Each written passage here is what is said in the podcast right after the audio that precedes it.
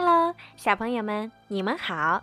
今天呀，小鱼姐姐要给你们讲的故事名字叫做《弗洛格和陌生人》。有一天，一个陌生人出现了，他在树林边搭了个帐篷。小猪第一个发现了他，路上碰到小鸭和青蛙弗洛格，小猪兴奋地问。你们看到那个陌生人了吗？还没呢，他长什么模样？小鸭问。我看呀，他是一只又丑又脏又狡猾的老鼠。小猪很权威地说。他到这儿来干什么？对老鼠可要小心，他们专会偷东西。小鸭也显得很有见识。你怎么知道？弗洛格问。人人都知道这一点，小鸭生气地说。但是弗洛格不那么确定，他想亲眼去看一看。晚上，天黑了，弗洛格看到远处有一团红色的火光，于是他就悄悄地朝那边爬了过去。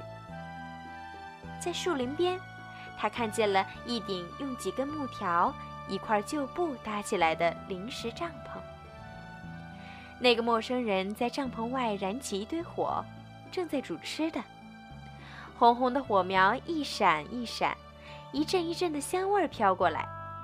弗洛格觉得这样的夜晚好温馨。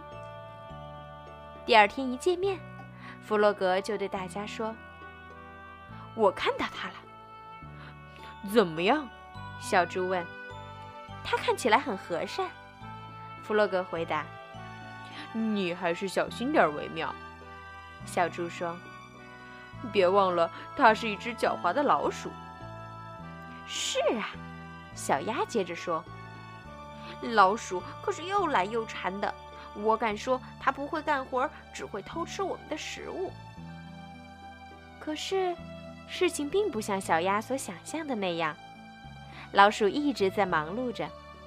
它找来一些木材，动作熟练的锯呀、刨呀，很快就做成了一张桌子和一把椅子。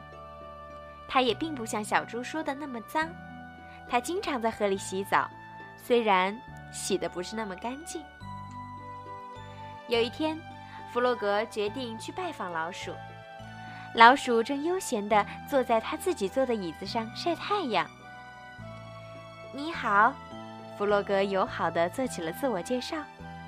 我是青蛙弗洛格。我知道，老鼠说。我看出来了，我并不笨，我能读能写，还会说英语、法语和德语三种语言。弗洛格听了非常吃惊，要知道，就连聪明的野兔。也没这么厉害呀。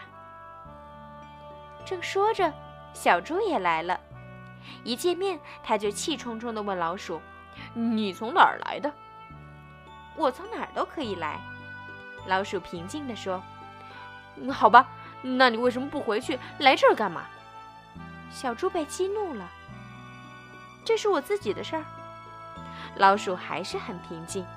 “我到过很多地方。”老鼠继续用平静的语气说：“我发现这里很宁静，视野也很开阔，可以看到大河。我喜欢这里。”小猪说：“你偷了树林里的木头。”那是我找到的。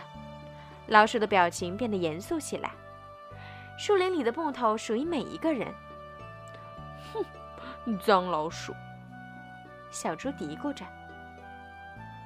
是的，是的，老鼠痛苦地回答：“都是我的错，老鼠永远是被指责的对象。”弗洛格、小猪和小鸭一起去找野兔。小猪和小鸭说：“那只可恶的老鼠必须离开，它偷了我们的木头，对人也很没礼貌。”静一静，静一静，野兔说：“他可能是和我们不一样，但他并没有做错什么。”那些木头是属于大家的。从那天起，弗洛格会定期去拜访老鼠，他们一起坐在椅子上欣赏风景。老鼠还给弗洛格讲一些他到世界各地旅游时的见闻。小猪不太高兴了，他对弗洛格说：“你不应该总跟那只狡猾的老鼠在一起，它和我们不一样。”弗洛格不解地说：“不一样？我们每个人都不一样呀！”哎呀，你怎么就不明白呢？小鸭也急了：“我们是本地人，而老鼠是从外地来的。”有一天，小猪在做饭时，一不小心，锅里的油燃烧起来，很快，火势蔓延开来，到处是火苗。整个房子都烧着了，小猪吓坏了，跑出房子大叫：“着火了，快救火呀！”这时老鼠已经赶到了，它飞快地奔跑着，一趟一趟地从河里提来水，浇向燃烧的大火。火慢慢地小了下来，终于完全被扑灭了。但小猪家的屋顶已经被烧光了。闻讯赶过来的野兔。弗洛格和小鸭围着小猪呆呆地站着。小猪现在无家可归了，可它不用太担心。第二天，老鼠拿来了木头和工具，它爬上屋顶忙活起来。很快，房子就被修好了。又一天，野兔到河边去打水，脚底一滑，掉进了深深的河里。不会游泳的野兔拼命昂起头，大叫：“救命啊！救命啊！”老鼠听到呼叫声，飞快地赶了过来。它直接跳进水里，把野兔救了上来。经过这几件事儿，大家都慢慢喜欢上了老鼠。老鼠在这里快快乐乐地生活，快快乐乐地帮助别人。老鼠还常常想出些新奇的点子，比如说召集大家到河边野餐。或者是进树林里去探险什么的。每当黄昏降临的时候，老鼠就给大家讲一些很刺激、很有趣的故事。有的是他听来的传奇故事，比如说龙的故事；有的就是他在各地旅游时的亲身经历。可是有一天，弗洛格又去看望老鼠，却惊奇地发现老鼠已经是一身出行的装束。我该走了，老鼠说：“我可能会去美国，我还从来没去过那儿呢。”弗洛格听了，心里很难过。弗洛格、小鸭、野兔和小猪眼里含着泪水，依依不舍地与老鼠道别。也许有一天我会回来，老鼠愉快地说：“到那时，我要在河上修一座桥。”然后，老鼠在四个朋友的目送下，消失在山丘的那一边。嗯，我们会想他的。野兔叹了一口气。